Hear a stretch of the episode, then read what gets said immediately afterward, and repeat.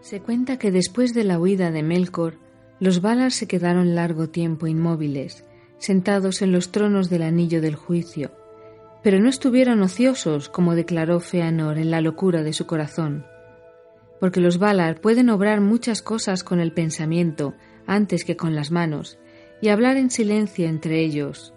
Así se mantuvieron en vela en la noche de Valinor, y fueron con el pensamiento más allá de Ea, y llegaron hasta el fin. No obstante, ni el poder ni la sabiduría amortiguaron el dolor y el conocimiento del mal que se manifestaría más tarde. Y no lamentaron más la muerte de los árboles que la enajenación de Feanor, de las obras de Melkor, una de las peores. Porque Feanor, entre todos los hijos de Ilúvatar, era el más poderoso, en cuerpo y mente, en valor, en resistencia, belleza, comprensión, habilidad, fuerza y sutileza, y una llama resplandeciente ardía en él. Solo Mangue alcanzaba a concebir en alguna medida las obras maravillosas que para la gloria de Arda podría haber llevado a cabo en otras circunstancias. Y dijeron los Banyar, que vigilaron junto con los Valar, que cuando los mensajeros comunicaron las respuestas de Feanor a los heraldos, Mangue lloró y agachó la cabeza.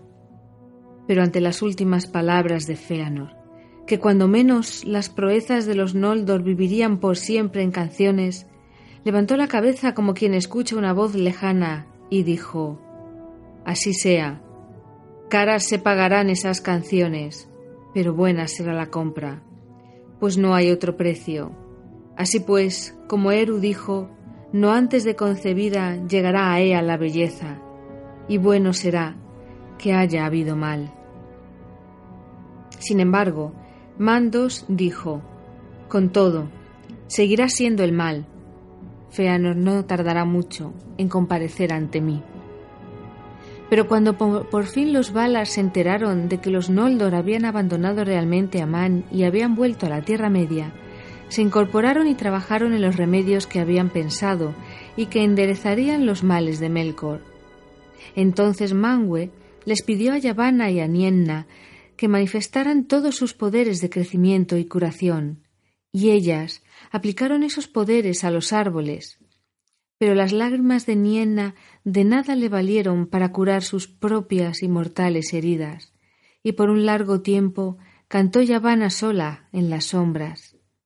No obstante, aun cuando vacilara la esperanza y se quebrara la canción, Telperion dio por fin en una rama sin hojas una gran flor de plata y Laurelín una fruta de oro. A estas recogió Yavanna, y entonces los árboles murieron, y los troncos sin vida se levantan todavía en Valinor, como en memoria de las alegrías de antaño, pero la flor y la fruta las dio Yaván a Aule, y Mangue las consagró, y el pueblo de Aule construyó las naves que las llevarían y preservarían el esplendor de aquellos dones, como se cuenta en la Anarsilion, la canción del sol y la luna. Los Valar dieron estas naves a Barda para que se convirtieran en lámparas del cielo, con un fulgor mayor que el de las estrellas por estar más cerca de Arda, y ella les otorgó el poder de trasladarse por las regiones inferiores de Ilmen, y las hizo viajar en cursos establecidos sobre el cinturón de la tierra, desde el oeste hacia el este y de vuelta. Estas cosas hicieron los Valar, recordando en el crepúsculo la oscuridad de las tierras de Arda, y resolvieron entonces iluminar la Tierra Media y estorbar con luz las acciones de Melkor, porque se acordaron de los Avari, que habían permanecido junto a las aguas en que despertaron y no querían abandonar por completo a los Noldor en el exilio. Y Mangue sabía también que se acercaba la hora de los hombres, y se dice que así como los Valar le hicieron la guerra a Melkorn por el bien de los Quendi, así ahora la evitaban por el bien de los Ildor, los nacidos después, los hijos menores de Ilúvatar.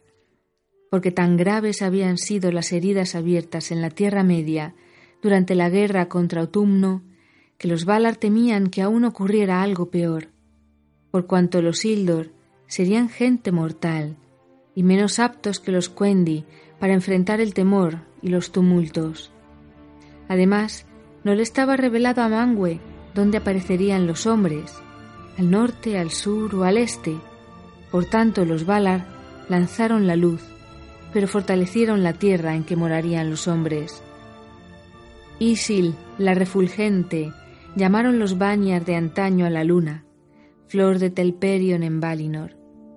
Y Anar, el fuego de oro, fruta de laurelín, llamaron al sol.